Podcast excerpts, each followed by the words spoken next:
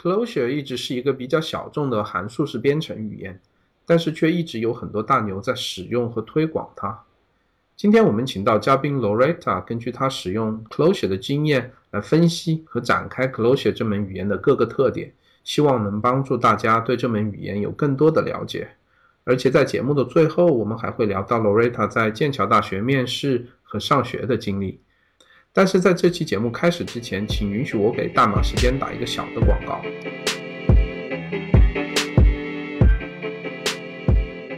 大家可以通过以下方式获得代码时间的最新信息：首先，可以直接登录代码时间的网站 codetimecn 点 com，在那里可以订阅到我们的 RSS feed。然后，我们的网站已经改版成功了，我们从以前的 WordPress 换到了现在的 j a c k e r 的静态网站，提高了浏览的速度。其次，在苹果的 iTunes 里面用中文搜索和订阅代码时间，也可以跟踪到我们的最新消息。然后最后也推荐大家关注我们的新浪微博和微信公众号，ID 都是代码时间，在那里除了每一期的语音节目，我们也会分享一些更多的对程序员有意义的信息。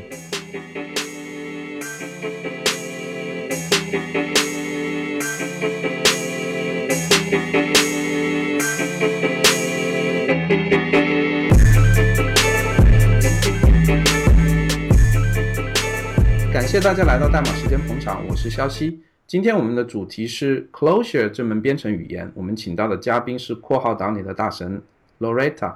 Loretta，你跟大家介绍一下自己吧。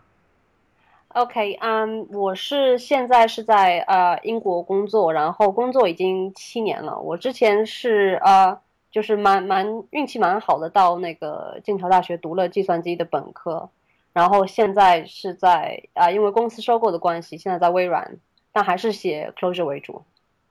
OK，因为我知道好像在国外很多学校就是本科和那个 Master 是连在一起读的，就是在剑桥是分开的吗？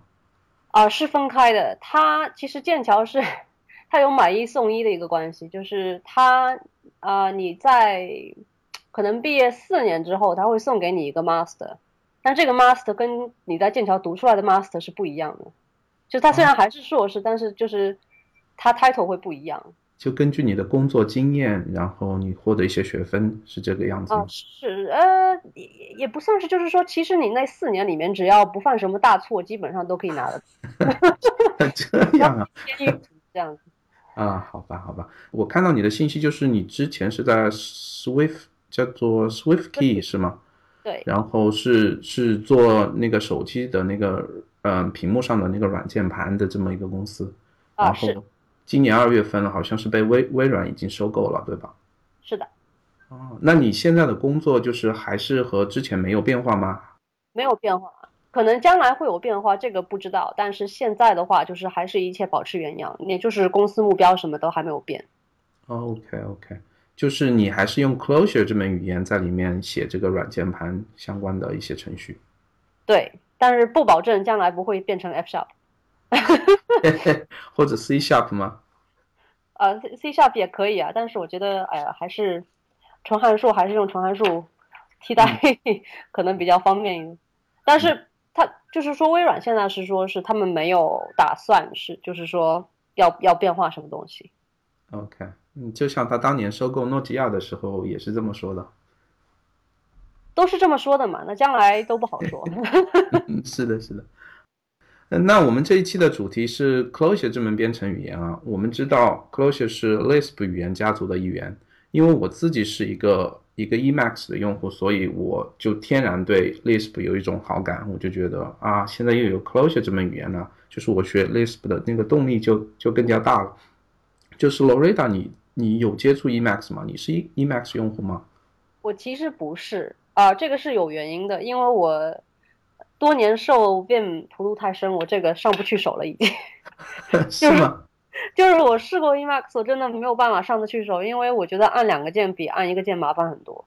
嗯，我这个我非常同意你的。你你回头要是有空可以看我们上一期，就是刚发布的一期节目，就是我们录制的这个时间的上一期是关于一个叫做 SpaceMax 的一个节目，它就是在 Emacs 上面模拟 Win 的。绝大部分功能吧，因为我自己是 Emacs 用户，然后我又喜喜欢 Win 的这个射箭，所以我用那个 SpaceMax，我觉得是一个挺有意思的。哎，那是那确实是可以考虑，但其实我平常的话还是用 IntelliJ 比较多。哦，OK。因为，嗯，怎么说呢？我工作主要是 Closure，但是有的时候我也要写 Java。嗯，然后我觉得 IntelliJ 上面的那个 Closure 插件很值得推荐的一点就是，嗯，它是做静态分析的，它是某种程度上是在做动态语言的静态分析。这个东西本身很难做，但是我觉得它做的还不错。就是它不像 Emacs，就是写 Closure 的话，一般你都要把 REPL 开着。嗯，对。因为嗯，不然的话，因为它是动态去 evaluate 做推荐，这样就是做做 suggestion 这样。但是那个 IntelliJ 那个插件是静态的。哦，也就是你现在写 Closure 就是在 IntelliJ 的这个环境下面写的，对我基本上是，而且我比较喜欢的是什么呢？它我比较我比较喜欢的，比如说。啊，我在用一些 Java 的那个 API 的时候，我只要点一下，它会立即帮我反编译，然后也可以看到。这个我是，这个我是很依赖的一个事情。因为很多时候文档写的不好。嗯，这也是一个很好的信息，因为我其实我昨天晚上查了一下 GitHub 上关于 Closure 的这些 repo，好像那个呃评分最高的是五千个星的一个叫 Light Table，好像是就是 Closure 的一个。一个 IDE 环境吧，我不知道你有没有。Light Table 还是？对，它是当初呃，就是名名名气很大的一个，当时他作者要做的时候名气非常大，因为他是众筹的，然后的时候有很多很多很多支持者，然后他当时其实野心非常大的要做这样一个东西。嗯。然后嗯，怎么说呢？我觉得他现在做出来的东西跟之前讲他会做出来的东西还是有差距。OK，所以其实我用过可能两三次之后，我有点有一点小失望，可能是期望太大。嗯嗯，因为他当时就是 promise 了很多，就是比如说把函数当成个体来进行 manipulate，就是说，呃，不会把它当做就是就是编辑器很多有通病是，嗯，他会把就是程序当成文本处理，但程序不是文本啊。嗯，程序的单最基本单元不应该是字符啊。嗯，对不对？它应该是。可能一个个 function 或者是更小一些一些些变量这样子。那如果说是对这种进行结构化操作的话，我觉得对直接文本操作比直接文本操作应该是要好得多。当时我是想，我是看到他有这样的一个理念的，但是后来没有做出来，所以我觉得蛮可惜。哦，他是不是现在还在改进？也许会达成那个原作者可能已经不再做了，但是我不知道是不是有人接手。OK OK，那我们现在如果聊 Closure 啊。就像我这样一个一个新手，我总是会首先想了解一下，就是作者是谁，然后他为什么会重新就是造这么一个轮子在这里。我知道 Closure 的作者是那个 Rich Hickey，对，然后我看了他的几个演讲，就是我觉得很有意思的地方，就是他并不是讲怎么用 Closure 来编程，Closure 完成一些什么具体技术层面的东西，他反反而是讲一些思想和理念，这就是对我来说就有点就是觉得不一样吧。就是，然后我又不是很了解 Closure，我有点不明觉厉的感觉。就是你对这个这个就是 Rich 他的这些视频，你有什么就是想法嘛？你你是不是他的粉丝呢？啊，我是他很我是他很大粉丝。其实我看 Talk 平常看的也不是特别多。然后嗯，你说是他主要是讲理念，因为我觉得 Closure 编程本身没有什么好讲的呀，就是。因为它本身没有什么语法，它就是跟其他 Scala、Java 之类就是很不一样的是，它基本上没有什么语法，除非你要用红，用红，但是用红又不是说一直要在用，就是说，嗯，都直接上手写就好了。它没有什么，因为一切都是同样的一个一个一个一个语法在里面，就是就是括号，括号，然后里面是 list，然后就没有其他语法了。就是他后来介绍的几个比较可能。呃，高级一点的东西，比如说像那个异步库，就是借鉴 Go 的那个 code async、code async，或者说是后来有 reducers、transducers 这些东西。这些东西是如果你理解的思想的话，要么用起来很简单的，就它本身用法是非常简单，非常呃，就就直接写就可以了，没有没有什么要，就是说要要多加说哦，你这个要怎么用，那个要怎么用。其实你理解思想的话，就就是就自然其然就可就可以用了这个事情。嗯，就是说它，呃，因为 list 本身没有什么语法，就是它有点跟围棋有点像，就是它规则很简单，但是说就是里面的理论还是很多的，就是就是所谓大道至简嘛。嗯，说你你懂你懂思想的话，那你直接就去写就好了，我不用告诉你怎么写。OK，嗯，这一点挺有意思的。如果我们谈 Closure 好的地方之前啊，我们首先可以借一个短。我之前就是在新浪微博上也呃收集一些听众的一些问题，有一个叫拯救逍遥的朋友，他提问，在哪些业务领域里面用用 Closure 比用 Java 会显著提高开发效率？然后他又提到，在很多书籍 Closure 的书籍或者文档都夸，就是说 Closure 很好，但是哪些场景是他不擅长的呢？啊，有很多场景他挺不擅长的，这是我个人感觉啊，就是说不是说，嗯，我从来没有说过，就是我在 Q 控上面有说过，就是 Closure 它不是引导，它不能解决所有问题，嗯，因为它作为函数式语言的话，呃，它有一个短板，就是你如果说要存很多状态的话，它会比较不适合，嗯，就是比如说有外部状态，像比如说你要写什么，可能。我我个人觉得啊，像网站这种东西，就是虽然说我知道有人很喜欢用 Clojure 写网站，但是我我个人是就是很不习惯。我是我试着写过，我非常不习惯。就是说，好像有各处东西都要存下来，然后存在那个 state 里面，然后就我就觉得很难看，然后好像又觉得没有什么必要。那既然要这样子写的话，那为什么不干脆写 Java 算了呢？就是，嗯，如果说你对于整个数据，就是它对数据。没有很多处理，然后只是说很机械的，比如说你啊、呃，你要读一个东西，你要从数据库里读个东西，然后你要 serve 到页面上面，然后你要怎样怎样。这个东西其实我觉得是不需要 closure 这种擅长处理数据操作的这这种东西去做的。就是啊、呃，我觉得是擅长保存状态这种东西，有比如说 injection。就是 Java 有这种 injection 东西，可能去做比较简单一点。然后用 closure 的话，你可能要造很多轮子，就是我觉得这是一个一个不好的事情。就是也不是说不好，其实是它本身语言造成的，就是它有这样的一个一个呃，算是短板。就是如果说你要对数据进行很多操作的话，那 Clojure 绝对是好的。如果是你有很多，我觉得比如说，呃。就是说，嗯，有有副作用，就是你你库里面如如果有很多副作用的话，那可能不不是不是很适合，就是这样。OK，, okay. 如果谈到 Clojure 的缺点的话，可能你自己知道的更多。你在写 Clojure 语法或或者写程序的时候，你有没有觉得，就是有时候就是你在想，如果它有 Ruby 或者有 Python 的某个特点，那就好了，那我写这这些代码就很简单了。有没有这种情况出现呢？Ruby 跟 Python 倒是没有，我有的时候会有一点想，就是类型系统，我有的时候会有一点点想念，就是说，因为它很灵活嘛，动态的、嗯、动态的语言它非常灵活，然后有的时候你数据结构一复杂之后，你可能就会想，哎呀，如果我要是有一个，就是说类型把它就是框下来就好了，嗯嗯，就是我现在就做也容易一些，是吧？对，就是会会有这个问题，就是说，因为它的里面的数据结构都是非常简单的，就是几个东西套来套去。就比如说有 hash map，然后 map 里面就 persistent map，然后 map 里面可能有 vector 呀，有 list 呀这种东西，就是套来套去就是这样子。嗯嗯。然后所以说，你如果说有多几层的话，你数据结构一复杂了，你有的时候会不知道你传进来是什么东西，你输出去又是什么东西。如果这个东西有的时候用 types 来给它框一下呢，它可能会好一点，就是说可读性也会增加一点。嗯。而且实际上呢。我也会，就是说，我现实当中也有在用，因为 Clojure 有一部分 OO 的一个一个功能，但是就是没有很常用，就是大家平常可能用的不多，但它其实是有一点 OO 的，但它 OO 很不完善。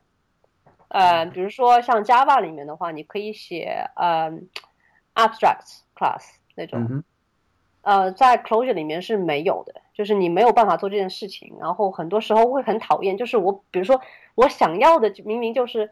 我要这几个东西，然后我都可以做这样同一件事情，对他们做同一件事情。然后你要加这样的东西东西上去的时候，比如说啊、呃，我有 A B C D E，然后我想要的是我用这个方就是函数，然后我里面是 A B C D 的时候，你都给我做同一件事情，然后一的时候你做另外一件事情。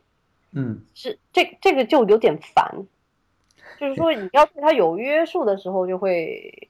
有有的时候就会想，哎呀，要是有类型系统就好了。其实 Clojure 也有类型系统，就是呃，像 Code Types，就是就是你外面可以插这个 Code Types，然后让你整个整个库都可以变得有就是类型系统，它甚至可以有 inference，就是一部分的 inference，但是呃又会变得不灵活起来。就是有的时候你会想要，哎，要是有折中一点，如果说再有多多一点 O 就会好一点，这样。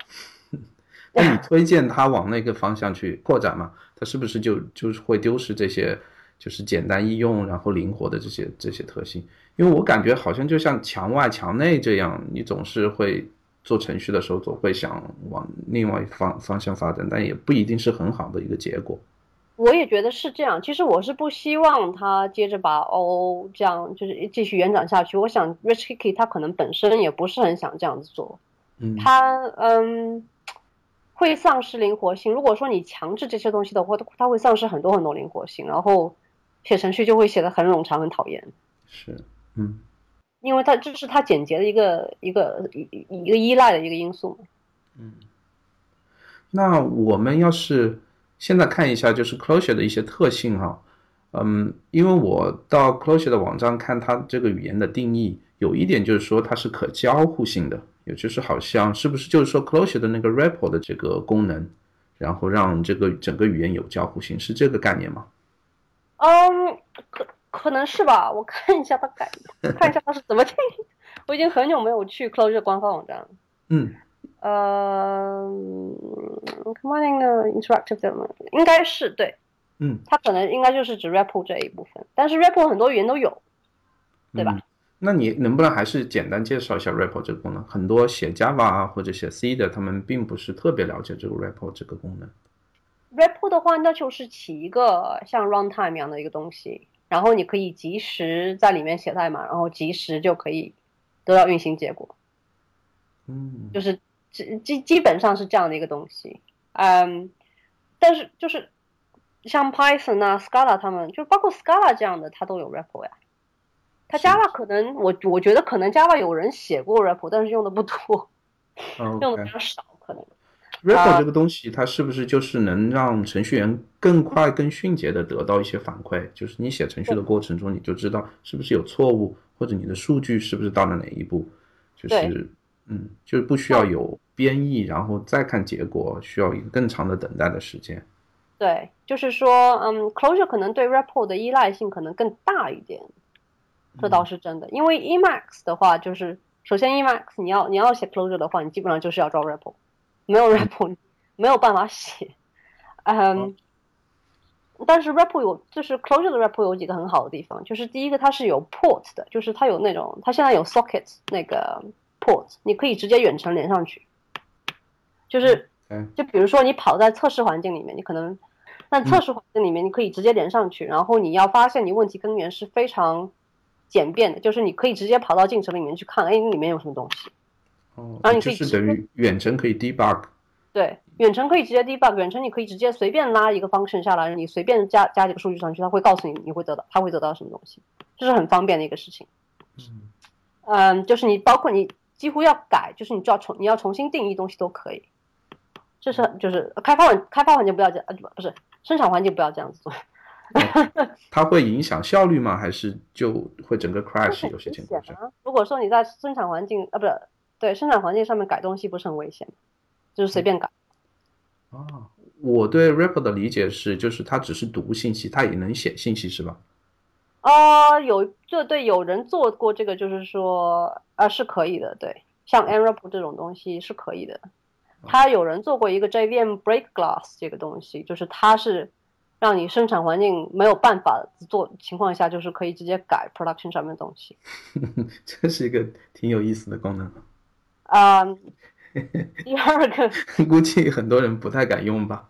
我是不太敢用，我也不太敢用。第二个呢，就是说像啊 l i n i n g 它那个它的那个 REPL，Line REPL，如果说你在项目目录里面，比如说本地你在开发一个东西。你在项目目录里面里面 run 这个东西的话，它启动的时候会自动加载这个项目里面所有的 namespace，所以你要拉一个函数，你就直接拉拉上来就好了，就是你不用就是说啊我要加载这个东西，然后那个东西，然后那个东西，然后你在文件里面改了之后，你让它 reload 一下，然后它就自动把它那那个全部都 reload 进来了，然后你就直接用就好。然后像 IntelliJ Emacs 这些都是对 REPL 有很很大支持的，就是你可以基本上一键把你这个光标所在的这个函数，比如说你可以直接送到 REPL 里面去。OK，这样。嗯，然后有一点我个人觉得挺有意思，就是一般这种动态语言，比如说 JavaScript 和 Python 啊、Ruby 这些，它一般不太需要有一个编译的过程，但是 Clojure 好像需要编译，是吧？这是因为它是 Lisp 的原因，还是？我觉得这一点挺有意思。还是要编译到 bytecode 上面对吧？嗯。它要编译到 bytecode。就是它不编译没法运行。对。还是好像 Emacs 的那种 Lisp 是可以运行的。上面的话，就是我不知道你说的编译具体到是什么样，就是说。就是把它编译成二进制代码这样。还是要编译的，因为 JVM 不然不知道这是什么东西嘛。OK，对，那这个编译的过程是不是会让 Clojure 的这个语言的运行的速度变得很快呢？运行速度，对，运行速度跟我觉得跟 Python 之类比起来是快的，嗯，但是它启动启动的时候就会慢。哦，是这也是 Clojure 的另外一个短板，就是它启动的时候会慢，就是进程启动的时候。然后他我知道他们现在也在做很在这方面有在做很多很多的努力，就是让它不要启动变得那么慢。嗯，就启动的时候，它要加载很多 class，就是你比如说 Clojure 里面它的 core 里面，因为它 Clojure 里面的每一个函数都是一个 class。哦，对，这个是它要加载很多很多很多很多 class，启动的时候。那也会浪费很多那个内存吧？如果都是 class。说的你说的非常对，所以它这方面它是在有有在做改进的，就是它最近一点八的这个版本出了一个 direct linking，就是。想在编译器层面解决这个事情，嗯，OK，希望能早点出来这个就，因为我听着越来越感感觉像一些企业级开发的一些软件，包嗯，比如说 Microsoft 的那些，就是启动很慢，然后需要很多很多的内存，就是会有那么一种感觉。你也不是说很多很多，但是就是说会会有一点，可能会有一点浪费。然后它，因为它现在的。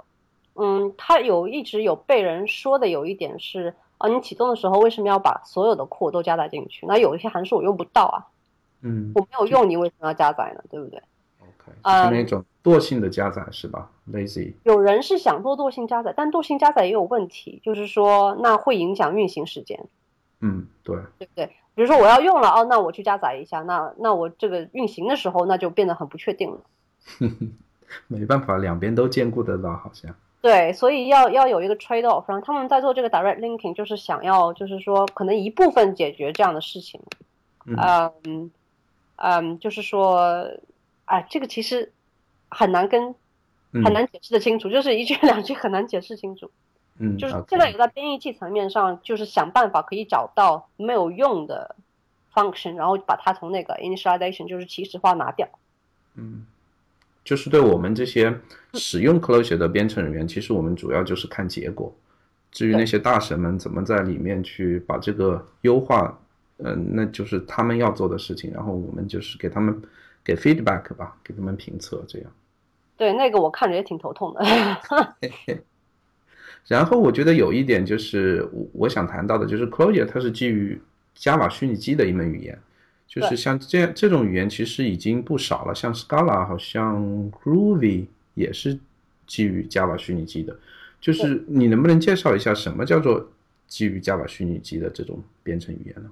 呃，就很简单了，就是大家都在 Java 虚拟机上跑。就是说，这倒不是一个特性不特性的问题，就是嗯，主要是生态环境，就是大家编译到的最终编译的结果都是一个东西。哦。嗯，那就是说。代表什么呢？比如说 Scala compile 出来的价，或者说是 Groovy compile 出来的价，或者说是 Java compile 出来的价，这些酷东西我都可以直接拿来用，因为大家都是 bytecode，所以我不需要做什么什么可能，呃，哎呦，一一时间都讲不出来。比如说 C 加加跟 Java 之间交互就很麻烦。嗯嗯。嗯，就就像 Closure 的话就不需要，这主要是一个生态环境的问题。比如说 Java 这么多年积累了一个很大的生态圈，对吧？就是说，Apache 之类的，他们做了很多很多蛮有用的库，然后写的也蛮好的。所以说 Closure 的话，它作为 JVM 语言的话，这么多库都是可以直接拿来用的，嗯，就是它不需要做额外的事情。那这个真的就如你刚才说的，有有这么美好吗？你直接用就是没有任何，因为总是在有两个东西接触的时候，就是说起来好像很美好，但是做起来可能会有各种各样的问题出现。我不知道有没有在在这个情况下，我都是直接拿来用的，我没有什么，我没有碰到，没有碰到问题。好，那 Clojure 在这方面接口，它 provide 就是它做的非常非常好。就说它 Clojure，比如说本身它里面的 vector list 之类的东西，其实跟 Java 里面的 list 什么东西都是不一样的。但它那个 Java，就是说 Java 里面的那个那些东西，嗯，它 Clojure 里面的 list 它不是 array list 这种东西，它是它是另外一个 persistent list。但是你如果要它对它进直接进行 list 操作可以吗？OK，没有问题。就它这方面是做的很好的，就是全部都对上了。就是像 Scala 早期，我是听说了，可能有有可能我说的不对，就是它 Scala 有一套 collection，然后 Java 有一套 collection，然后之间转来转去很麻烦，就是你要用库或者说是 Java 要用的时候，可能可能会对不上。但是就是 Clojure 它这边就是你说的掩的掩盖的也比较好，就是说你看不出来，嗯，你就直接调用就行了，直接调用就行了，对，这些都不用管。那在比如说你实际写代码的过程中，你用到 Java 那边的 API 或者这些 function，你用的多吗？嗯，我本身蛮用的蛮多的。哦，很多的。是不是？就是说 Clojure 它就是在 Java 那些 API 的基础上，然后一些坑它自己去填上，然后它并没有重新把 Java 那边的东西重新自己深造出来。没有，就是一个互补的一个一个一个特性在这里的。你比如说，我要求一个绝对值，我就是直接用的 math，然后一个斜杠 ABS，这就是直接 call 的 Java 里面的 math 那个 Java 点 line 点 math 底下那个 static 的那个 ABS 的方式。OK。对。那那这这样一说，是不是说就是 Clojure 的编程人员对 Java 还是得有一定的了解？嗯，不一定要完全了解。就是说我会用很多，但你你也可以不用啊。嗯，自己写吗？写 Closure 库还是你是说什么？嗯，就比如说你刚才说的这个 Math，我要是不知道 Java 里面有这些 API 的话，我是不是就得自己去写这些 function 了？对，可能要自己去写。嗯嗯，但是它也有搬一部分到 Closure 里面说，比如说对 string 的一些基本操作。之类的，然后数学的话，它好像是之前有一个 numeric tower 的东西，它有搬一部分过来，它这个也是有的。如果你去找，总是找得到。嗯。但是，一般我比较懒，因为你要重新加再加载另外一个库上来，然后再去用那个东西很烦，你不如直接用 Java 有的东西。嗯。然后，我想我们能不能讨论一下，就是函数式编程这个这个概念？我知道 Clojure 是一个，就是一个 pure functional programming。这么一个一个语言，就是你是怎么开始接触这个函数式编程的？就是你有没有一个，就是从 OO 开始，然后去接触函数式编程，有没有这么一个变化的过程？嗯，是有的。然后如果说要给建议的话，呃，把 OO 都忘掉吧。就是，嗯，呃，我这么跟你说，就是我之前在上大学之前是写过 Pascal 的。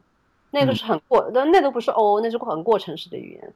嗯嗯，然后你上大学之后，第一门课学 ML 这种非常漂亮、非常优美、非常不实用的语言的时候，老师就会跟你讲，你把你之前学过的所有的什么 C 加加之类的全部都忘掉，重新开始。不然就是觉得哎，这东西很奇怪，因为它思考方向不一样，它思考方式、方向什么东西都不一样。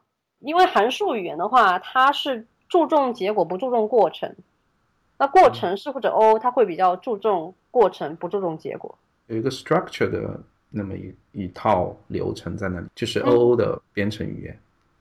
对 O 的话，O 都很难讲得清楚，就是嗯嗯，这这个东西讲不好会招骂，所以 好，因为好吧，就是我举个例吧，因为我。我自己其实都不算一个程序员，至少我不是靠程编程的拿工资。就是我开始学 JavaScript 的这门语言的时候，我就觉得它两边都兼顾到，又有一些 functional，又有一些 OO。然后总是让我觉得就是四不像，我不知道怎么写语言，因为我以前有接接触过 Java 和 C 加加这样嘛，然后总是会想，哎呀，我要造一个 class，然后再开始把这个东西就就写进去，但总觉得就是不是那么的原生的感觉，嗯，这是我为什么不写 Scala 的原因。啊，因为 Scala 也是有一点 OO 的。Scala 不是有一点 O，是非常 Scala Scala 有很多 Scala 有很多 functional，然后 Scala 有很多很呃可能很先进的 type system 这样子，然后一个就十个人可以写十种不同的 Scala，就是我我觉得这是我很头痛的一件一个一个地方，就是我不是很喜欢啊，比如说以前是写 Java 的人去写 Scala，然后他写出来就是想像很像 Java 的 Scala，嗯，然后有人呃可能比较喜欢 Haskell 的这个。类型系统，然后他去写 Scala，然后写出来就是很像 Haskell 的 Scala。嗯嗯，我不是很喜欢这样，就是我不是很喜欢，比如说我在这家公司写的 Scala，然后我换了一家公司之后，哎，我一看，哎，这长得都不一样了，这是什么东西？就就都不知道了，你知道吗？然后我都不知道是要跟谁写，我是我是要跟谁跟谁去去学怎么写这个语言，我不知道。但像 Clojure 就它就没有这个问题，因为它就只有一种写法，它没有别的写法。OK，这其实很多情况下这也是一个很好的一个一个学习的方法吧。如果只有一条路走，那你就走到底呗，你就不需要看各种。就是就是直接上手写就好了。嗯。然后我记得你在 QCon 的那个视频采访里面，这个视频采访的链接我们回头也会放到我们这期的 Show Notes 里面，就是给一些其他的听众去有兴趣去了解，因为我觉得那是一个非常好的采访。在那里面你谈到了。就是说，如果要学函数式编程的程序员，应该去看《CISP》这本书，也就是中文叫《计算机程序的构造和解释》。啊，我还我还记住，就是你能不能谈一下这本书？因为我看了大概二十页吧，我有点看不下去了。这个没有什么特别好说的。SICP 的话，嗯嗯，就是它能帮助大家了解这个函数式编程的这个概念吗？对。就它是，我觉得这个这个可以几乎说是函数式编程的一个圣经，就是函数式编程可能要涉及到东西里面都会讲，嗯，可能会略干一点，嗯，这个这个我是承认的，就是，嗯，怎么说呢？就你其实可以看一下啊，有 SICP distilled 这个，就是说他有人就是写了一篇。就是写了写了一一堆吧，比如说就是，嗯，读后感吗？还是不是读后感？他是用 SICP 里面的东西用 Clojure 重新写了一遍，嗯，然后他讲的没有那么干，OK，他是以博客的形式，所以他讲的，嗯，没有那么干，就是他会他会讲的就是湿一点，然后他可能会有其他就是比较通俗一点的解释，就是没有那么多术语，然后跑来跑去这种。好的，好。是，我知道 lambda calculus，你光去看那些那些符号很很烦。是是。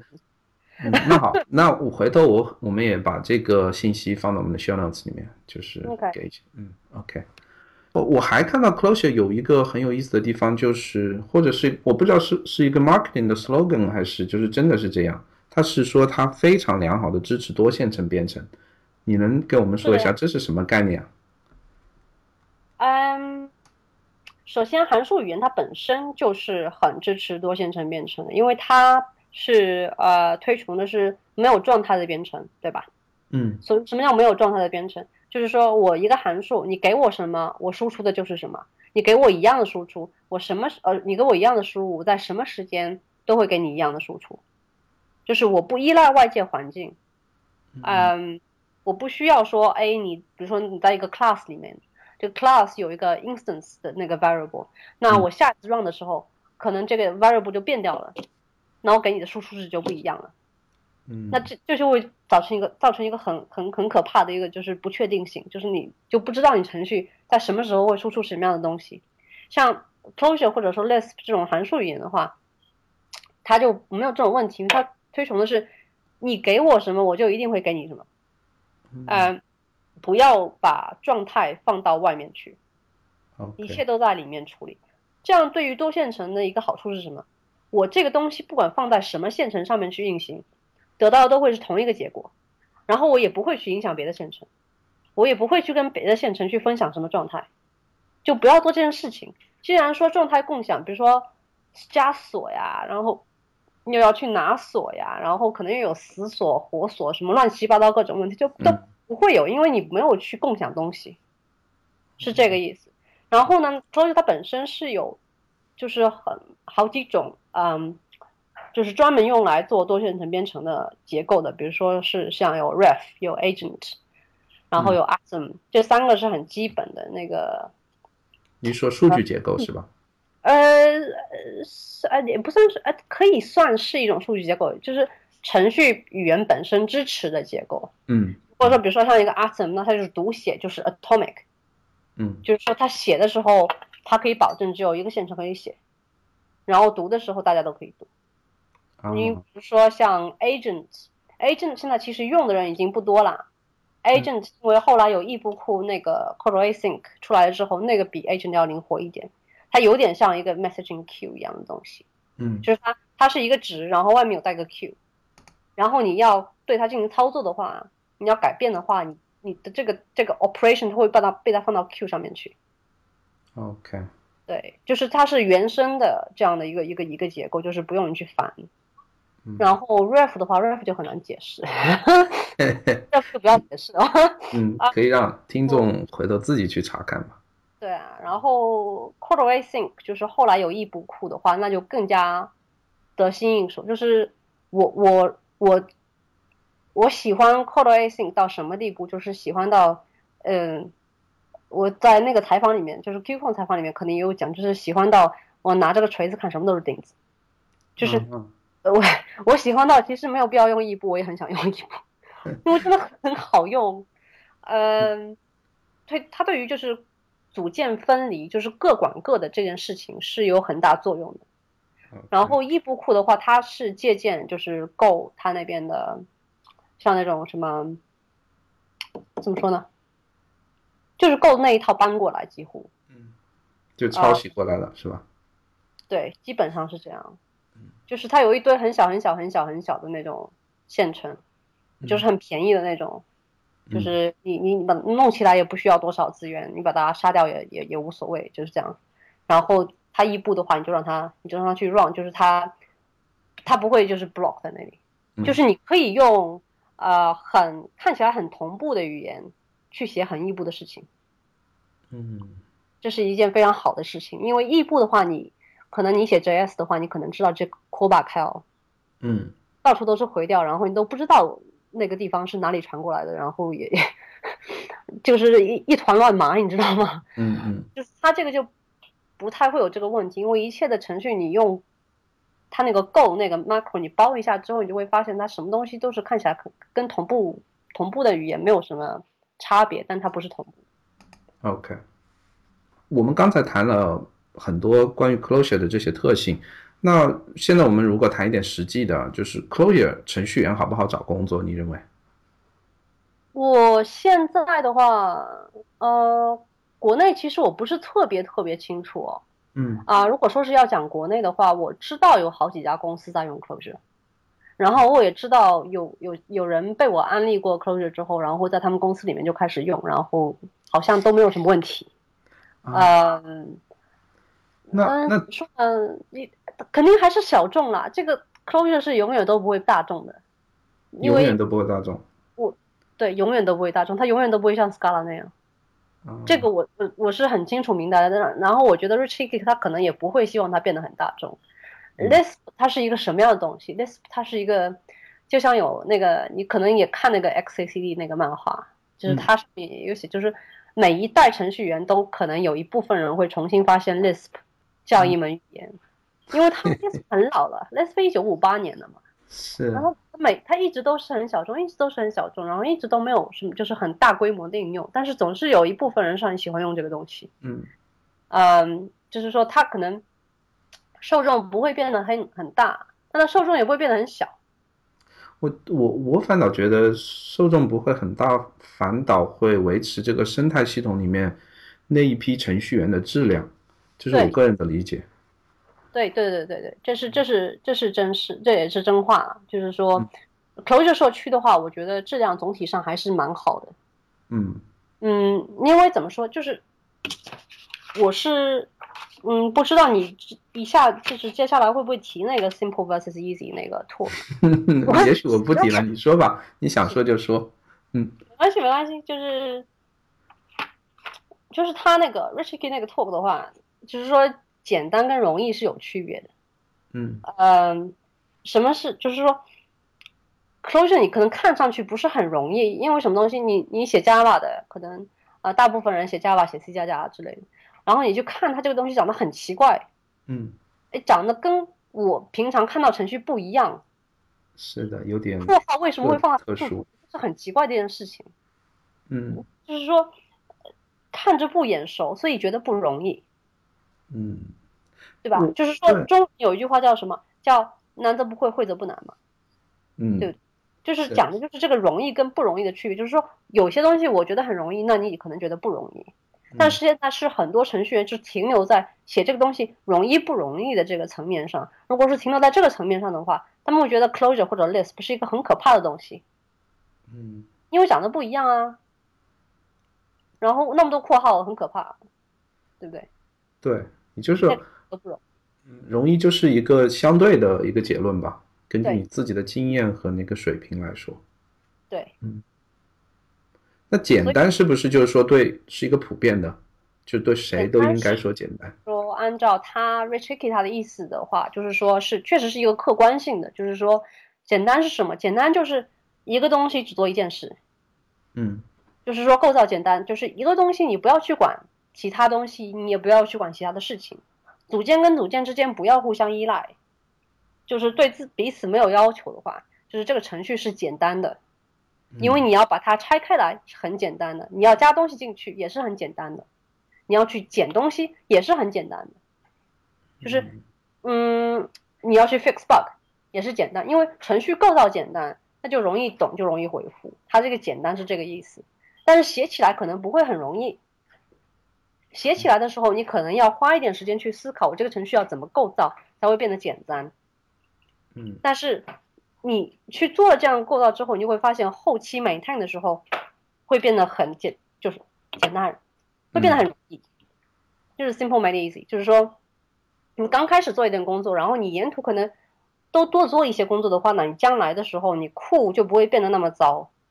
就是所谓我们说 code rot 嘛，就是说代码会会腐烂掉。嗯，我们回头把这个 Simple Made Easy 这个 video 的这个 link 我们也写写在我们的 show notes 里面。他他讲的非常非常好，很好笑，而且讲的非常好笑。对，他说的挺幽默的。他的一般的视频有个四十多分钟到一个小时，但是它里面的 slides 啊，然后包括他讲话的语言，其实都挺幽默，都挺好懂的，至少。对，而且乱喷东西。这个好像是大神的一些一些 共同点吧。嗯嗯嗯，我记得你在 QCOM 里面你谈到了有一个网站叫 Full Closure，这个是一个练题的网站。你还你现在还推荐那个网站吗？啊，还推。虽然说它版本有点老，但是因为 Closure 本身语言变化不是特别多，所以我还是推荐的那个地方。OK，就是。它它的好处就是说，你可以就是及时写嘛，你甚至本地都不用装 closure，你可以直接去写，然后你写写完了，然后你就可以去看人家的，你可以看人家的 solution，你写的可能刚开始很过程式，大家都是这样的，我刚开始写的时候也是非常过程式的去写 closure，然后你看人家去写，然后人家写，哎，为什么我要写十行，人家只要写一行，然后你看了，哦，他原来是这样子的，然后你用着用着就就就。就就知道这些参数都是干，就是这些函数都是干嘛的了。因为 closure 它有一个上手不方便的是，就是有很多人可能不知道有这个函数可以做这件事情，嗯，所以他会一直倒轮子。因为 Clojure 没有什么很系统的讲，OK，你你如果要做这样这样这样这样的事情，你就去做找找找这个。他他其实没有，嗯，啊，这个是要确实是要你自己去熟悉，对，OK OK，嗯，然后它文档的话。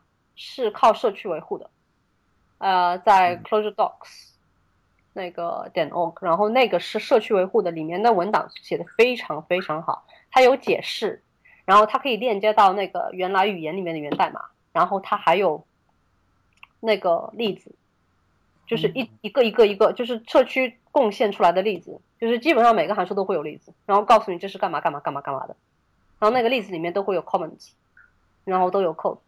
嗯，这一点就真的体现出了 Closure 这个社区对这个新手的帮助吧。我回头也会去好好看一下这个这个 doc。我我个人的学习方法一般是，首先我会去找一本可能一本书吧，就是比较推荐的书，然后我会稍微翻一下，看看 Closure 它具体里面有一些什么东西。嗯，你有书这方面的学习资料吗？呃，Closure 的书肯定是有的。嗯，但是呃，我个人的话，因为我是什么时候？我是一零年的时候开始接触 Closure 的。那个时候还很早，没有什么书，所以我学 Clojure 的时候其实没有靠书。好，呃，但是现在呃，因为我也有意想去翻译那一本，其实你可能看到我微博上有有跟出版社提过，就是我要去翻译一本最近刚出的一本叫呃 Closure for the Brave and True。啊啊，那那我知道那本书好像就是免费在网上可以读到，但是也有有英文。其实我是想翻译中文版，但是现在没有拿到版权，所以这这是后话。呃，但是你如果去看的话，他那个人写的还蛮幽默的，就是他也不是特别干。是我记得我大概半年前想学 closure，我翻了可能三十页的这本书吧，他好像讲怎么创造一个蜘蛛有八只脚，这样 就是 这么一个函数在那里。我觉得还对，是写的挺有意思的。我没有把它翻完，但是我自己其实也挺推荐这这这本书。我我们把它写在 Show Notes 里面这本书。对对对对对。那就希望真的希望你能拿拿下这个版权，然后你有空的情况下能把它给翻译出来。我估计对 Clojure 这个反射的大大们，是是是，希望也能他们能能够听到我们这期节目吧。嗯，哦是，嗯，我们总结一下，我们刚才聊到 Clojure 的这些特点，我们谈到了它可交互性，然后它是一门动态的语言，却需要编译，然后也谈到了它是基于那个 Java 虚拟机的。然后支持多线程编程，最后是函数式语言。那我觉得我们已经聊了 Clojure 这些，对它已经有个大大概的了解。要是想学的人，估计听到这里已经会手痒，会开始去学。要不想学的人，不管你怎么说，他估计也还是不会去学的。对。那 Loretta，我我们接下来时间聊一下跟你个人相关吧。我知道好像。你网上的信息有谈，就是你自己的兴趣挺广泛的，是吧？你对很多东西你都有兴趣。嗯，你还收集乐高的那个大型的那个模型吗？对啊。你是由一个大房子来来装那些乐高模型吗？没有呀，但是可以各个地方塞东西啊。嗯。像茶几底下就塞了一个。这个。塞了一个，然后呃，钢琴上放了一个。嗯，然后你也弹钢琴是吧？会一点，会一点点。你是就是半路出家去学的，还是从小就？半路出家。啊，我觉得你兴趣真的挺广泛的。你还有什么其他？你玩游戏吗？如果你是一个程序员的话。玩呀。你对电脑游戏也也有兴趣是吧？玩，对。但是最近没有很，就是没有时间。很多时间。最近。我还有个就是在写作业嘛，我最近在学金融工程。啊，它是很多时间。他是学校的一门课还是网上的？就是 Coursera，就是 Coursera 的那个 Columbia 开的那个金融工程的课。OK OK。其实我是我是有兴趣，就是说，因为我那个课做了很多很多笔记，然后我也有给国内的，就是有些人安利这个课，然后我觉得其实他讲的虽然有点快，还是但其实还是蛮好的。但是就是说，国内很多人就是跟我反映说是听不懂，然后门槛很高。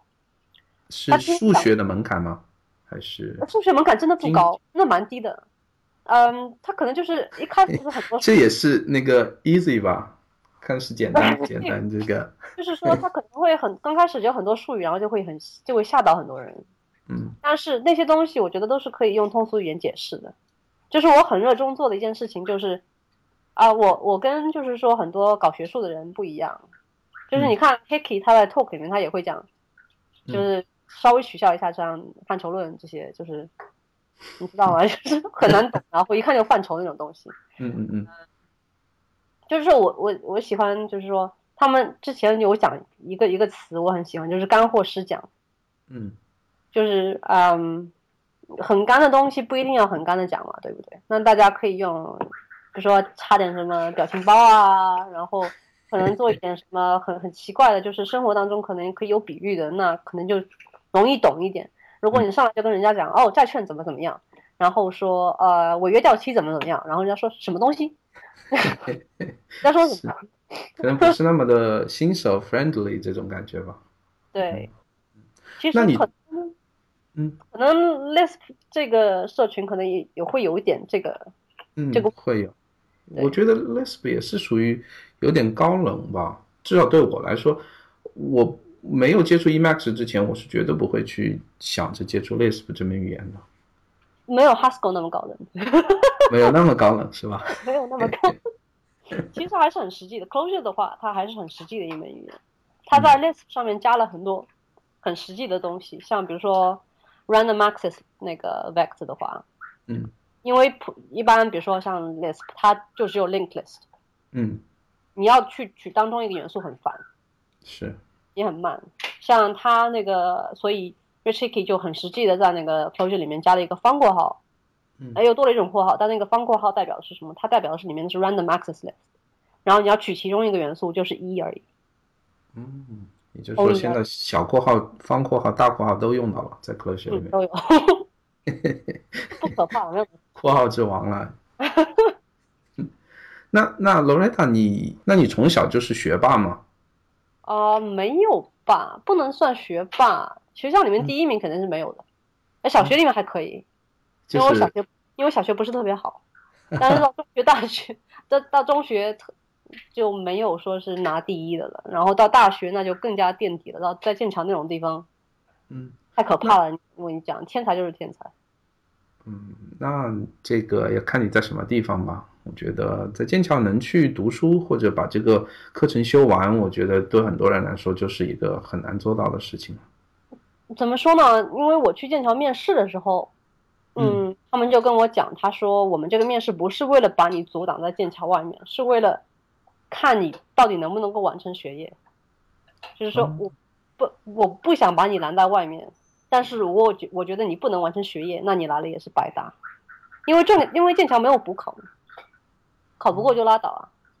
这一点倒说的很实际，我觉得你要是去了占个名额，然后你又完成不了这一点，好像和国内的大学反倒不是那么的一样哈、国内大学，嗯，可能是吧，我那那那聊一下，就是你当初是进剑桥大学是怎么个情况？就是你去面试之前，你首先要提交一些你自己的信息吧、资料，然后他们会筛筛选一批人过来，然后通过让他们过来面试，还是是什么一种情况？呃，是你要给他们提供信息的，然后他们其实基本上都会面试。据我了解到的话，他们好像你提交他会他会尽量去面试，除非他觉得真的真的很这个人很奇怪。嗯，嗯，就就是得自己去英国面试是吧？直接去剑桥。对呃，他不会说嗯觉得你。甚至你成绩就是中游，他也不会说哦，那你成绩就是中游，那我们不愿意面试你。他他他不会做这样的事情。嗯就是他要他面试的话，基本上还都是会面试。嗯嗯，那那你通过之后，你有回头你有知道是什么原因那个面试官通过你了吗？比如说你是不是兴趣广泛，还是你不知道 你开心去了？boy，呃，怎么说呢？我当时申请的学院和我最后进入的学院是不一样的。啊，你不是申请的计算机是吧？不不不不，学院跟系是不一样的概念。呃，他们两个人是是是垂直相交的概念，就没有什么关系。啊、哦学院是就是你看《哈利波特》那些，就是就跟 House 那种，嗯就是嗯说 Gryffindor 啊这种，然后哦，OK，这种就是他们他们这种这种就跟学院有一点像。啊呃，就是说是是你住是你住跟生活然后娱乐的地方，嗯呃，系归系，，OK，申请的还是数学跟计算机。我们当我当时是数学系兼修计算机，嗯、但是就是去申请的那个学院，然后那个学院没有让我进，嗯但是呢，他们又觉得说啊，你这个可能直接拒了有点可惜，那他们就会放到一个叫所谓 pool 的地方，就跟 thread pool 的那个 pool 那个，嗯嗯，现在放在一个池子里面。然后其他是 list 吗？缺，如果缺这方面，就是这这几个系的人可以去里面挑。嗯，这样。然后你在那个 pool 里面被挑挑选上的。对，这是很 lucky 的，因为他们跟我嗯说 pool 里面被挑走的概率大概是一比六，六分之一差不多。但但是我觉得不管怎么样，你还是得有自己一个深厚的一个背景吧，包括你的这个兴趣啊，或者你学数学和学计算机，我觉得还是要有一定的基本能力的。剑桥的数学系非常可怕，我不建议去。你是说过于传统，还是因为学的东西太难了？是哪好难种情况？，嗯，好难 好难，因为嗯，就这么说吧，啊，太可怕了，你知道吗？就是那个，我其实建剑桥的时候数学成绩还蛮好的，嗯嗯嗯，呃，但是就是后来学那个东西，然后就觉得一是讲的非常非常快，嗯嗯，第二他也不怎么管你，啊，然后就直接考试，你过了就过了，没过就拉倒，是这样对，是这样啊，他嗯，而且英国那边高中学的，特别是进阶一点的数学，跟国内的数学，我觉得高中数学是有很大不一样的。呃，我对国内的高中数学是，呃，我其实是抱怨是蛮大的，因为国内高中数学不怎么教微积分，我觉得嗯这个是很可怕的一件事情。我不知道为什么要花那么多时间去学三 D 的那个那个三角几何。哦，就我我其实并不明白这件事情，为什么大家都在看一个三 D 的一个一个物体，然后都在画辅助线？我觉得这 我觉得这是很不可思议的事情，就是嗯这这些东西到后来到大学里面，你去学微积分之后就没有什么特别大的用处，除非你要去做建筑师。嗯嗯，就是我我我对这个是有蛮大抱怨的，因为呃，当时我进剑桥的时候，那同行的小洋英国学生他们已经学了好几年微积分了，哦，我当时是一个人恶补出来的微积分，可以理解那个跟跟人家那个跟的那个就是基础是不能比，所以说到大一的时候就是这个很吃亏，然后后来成绩就就有回落，因为我当时剑桥数学系入门考试的那个成绩非常好，但是那个是恶补出来的，就是没有什么很很好的基础。那你现在工作用得到当时学的那些微积分的理论吗？工作，我现在工作是，哎，你说这个，哎，比如说你的数据流啊，我我记得你好像工作跟数据流打交道是吧？呃，对我工作，因为是做语模的话，跟概率比较多一点。嗯，概率的话，那我们我们那边最简单就是贝叶斯模型，就整天贝叶斯啊。啊，这个我还记得一点点。那个那个蛮简单的啊，然后你要再往深的话，也可以，就是工作公司也有人在用，就是什么啊、deep learning 啊，然后呃 machine learning 这些东西，那些东西就可能要用到稍微进阶一点的数学。其实我线性代数学的不是很好，最近要补，OK，因为要往上走再就要补线性代数，就是线性代数你要好好学，同学们。好的。因为我觉得做程序员就是很多人就是还真的就停留在码农的基础上，就是写一些那些胶水代码。但如果真的想自己写一些嗯算法呀，或者真的去分析一些数据啊，要用到数学比较高层的一些一些能力的话，真的就需要一个很好的基础吧。像你这样就是就高中开始数学比较好，然后大学学的一些比较微积分这样，然后可能在工作将来你想要进阶的情况下，那些东西就开始能帮助到你了。我不是特别正面的例子，呃，因为我我大一就是数学兼修计算机嘛，然后大二我觉得数学太难，我就转计算机了嘛。嗯，你就是就转纯计算机系了。对，OK OK，就你刚才说你在学线性代数，就是你只你只是因为工作需要吗？还是你觉得你想把数学再拿拿起来？还是呃，数学我是一直想拿起来的，因为我数学系没有读完这件事情，我觉得很遗憾，因为我是很喜欢的。虽然当时在大一的时候，就是数学系给他折腾的，就是那个时候，甚至有点开始有点有点恨意了，你知道吗？那个时候。有点啊愤青了都。是还是喜欢的，还是嗯想是整体就是说在，我其实是有这样的一个理想，是想把就是一个人，因为剑桥有很多资料是公开的，它数学系，嗯就是你要读什么书，就是每门课你要读什么书，就是这些东西都是公开的。其实我是有有考虑过，就是说，因为我在剑桥还有认识教授，就是想通过自学把就是数学系本科再念一遍。哦，嗯剑桥有剑桥有 Coursera 这种这种 open lessons，然后你可以整个跟下去，然后最后拿一个学位，这种这种有吗？在网上能好够？没有，剑桥应该是没有，它它有它是一个很传统的地方。